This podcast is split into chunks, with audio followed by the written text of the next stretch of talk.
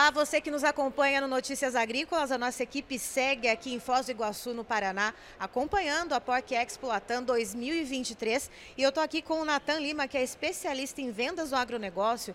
Ele vai falar um pouquinho, inclusive, numa palestra que vai ter aqui no evento, a respeito de estratégias de vendas para a área da suinocultura. Seja muito bem-vindo, Natan. Obrigado, é satisfação. Obrigado mais uma vez aí pela, pela oportunidade de estar conversando com vocês. E é exatamente isso. Vamos conversar um pouquinho com o pessoal hoje a respeito de estratégias estratégia de venda para suinocultor. Esse foi o pedido inicial do pessoal, tanto para suinocultor integrado, suinocultor independente, para agroindústria de forma geral. Então a gente vai estar, tá, logicamente, buscando estar tá atendendo a maior parte aí do escopo dos, dos participantes do evento da Porc Expo Latam.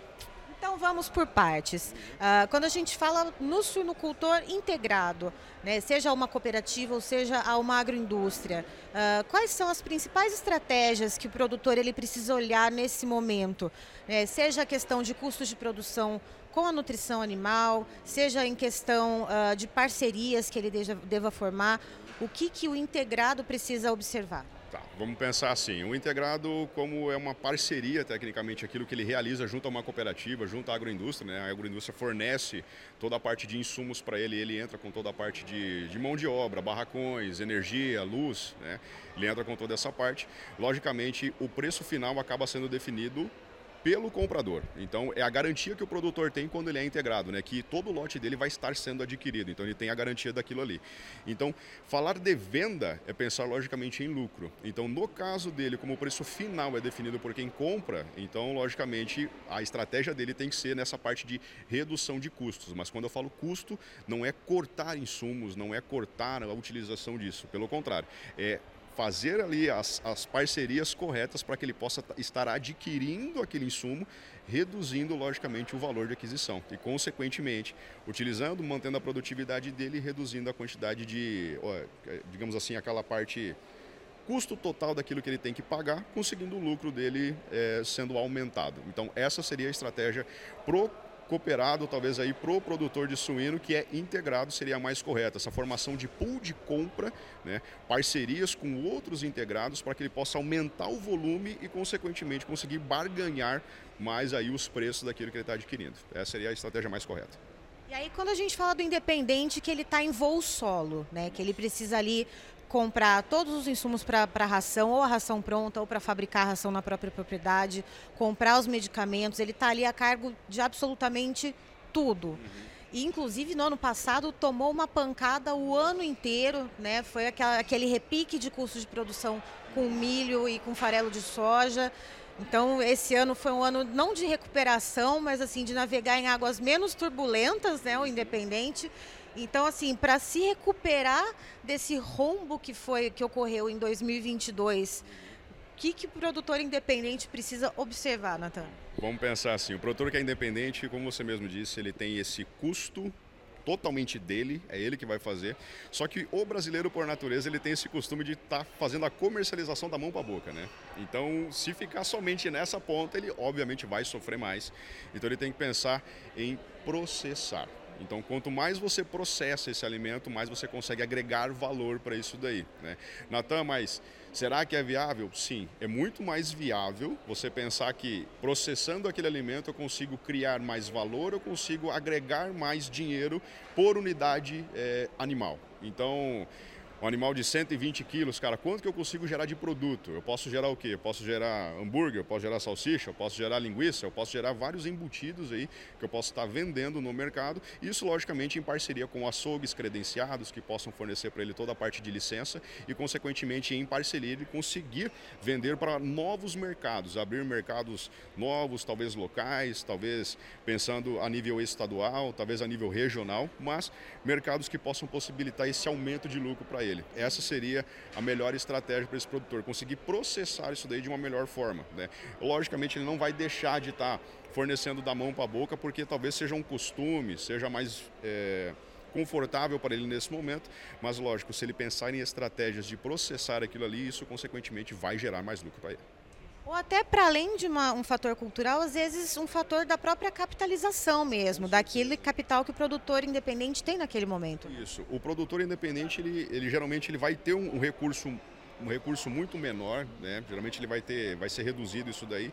Então eu digo que as parcerias entre empresas, criação de um novo negócio, né? esse empreendimento por parte do produtor, ele deve existir para que isso possa fomentar essa nova marca, uma nova marca de embutidos, uma nova marca de carne processada para que ele possa estar tá agregando. Né? Logicamente não precisa sair diretamente do bolso dele, ele pode criar isso daí através de uma de um açougue que ele, que ele que ele confia, ou de uma indústria, um abatedouro que ele confia, né? ou logicamente um projeto ser iniciado dentro de uma região onde o abatedouro consegue estar pegando vários produtores para criar uma marca e ele conseguir ter isso daí de uma forma um pouco mais garantida. Então são várias as oportunidades, mas na minha visão, pensando em área comercial, o processamento seria o mais ideal.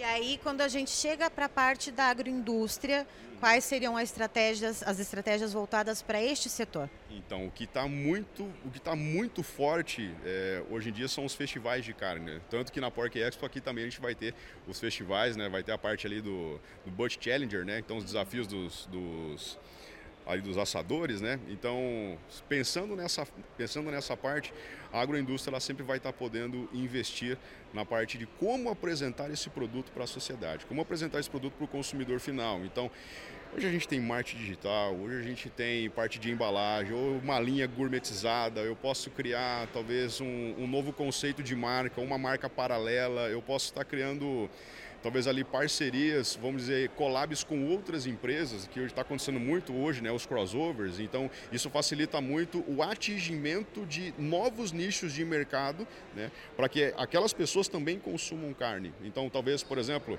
pegar uma marca de carne e fazer uma associação, talvez ali com um pão de alho, que seja para o teu churrasco. Né? pensando de forma direta em quem consome essa carne. Né? Então, são várias as oportunidades que a gente tem para que a agroindústria possa estar pensando. Então, é uma elencagem gigantesca. Eu posso mexer em armazenagem, posso mexer em embalagem, eu posso mexer em como transportar isso daí. Logicamente tem toda a parte de exportação dessa carne também, que se for entrar nisso aqui, aí abre um leque muito maior, né? Mas pensando a nível nacional, são várias as oportunidades pensando na, na parte comercial envolvendo principalmente é, definição de nicho, né? posicionamento de marca. Isso que eu acredito por parte da agroindústria. E nessa parte de comunicação, uma coisa que eu achei bem interessante, isso também se aplica, pode ser aplicado pelos, pelos suinocultores, por exemplo, independentes, que decidirem ter um processamento ali de carne, eles podem criar uma marca. Uh, como que deve ser essa comunicação da porteira para fora ou do abatedouro para fora? Vamos pensar que hoje o que está muito em alta são as mídias sociais. Então, o que eu acredito fielmente é que o produtor ele tem que contar uma história. Então, marcas fortes da agroindústria que processam esse alimento e entregam esse alimento para a sociedade existem e sempre vão continuar faturando muito.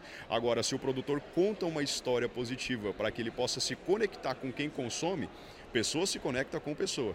Então, se o produtor conseguir entregar a história dele, da onde que vem daquilo ali, um grande exemplo que a gente tem hoje a nível nacional, que é classificado como o melhor restaurante do Brasil, é o Jefferson Rueda da Casa do Porco. Então é um cara que conseguiu elencar a marca dele aí no, no 50 Best aí do mundo, né, como 12 segundo restaurante melhor, 12 segundo melhor restaurante do mundo, quarto melhor da América Latina. Então uma casa somente de porco, mas ele é um cara que conseguiu entregar uma história. Então todo mundo consome aquela carne, né? Logicamente, junto com o restaurante, ele criou a, a própria marca dele de embutidos e consegue abastecer um mercado gigantesco também, mais localizado localizado na região de São Paulo, né, ali na região de São José do Rio Preto, de onde ele vem. Então, é fabuloso ver isso daí. Então, se o produtor conseguir idealizar isso ou precisar de auxílio também, né, a gente se coloca também à disposição desse ponto para essa criação de marca ou esse posicionamento de marca, que é isso que a gente trabalha também. Mas esse é o intuito, fazer com que o produtor ele consiga enxergar novas possibilidades de negócio. Né? Criação de marca é uma delas. Com certeza é muito efetivo. Tá aí então, estivemos com o Nathan Lima, que é especialista em vendas na área do agronegócio, nos falando um pouquinho e falando para você, suinocultor que nos acompanha, a respeito de estratégia de vendas. Seja você um suinocultor integrado, seja você independente ou da agroindústria, tem estratégia para que você inove e consiga ampliar os seus negócios. Muito obrigada, Nathan. Show de bola. Satisfação, obrigado mais uma vez. Um abraço a todos os Notícias Agrícolas aí.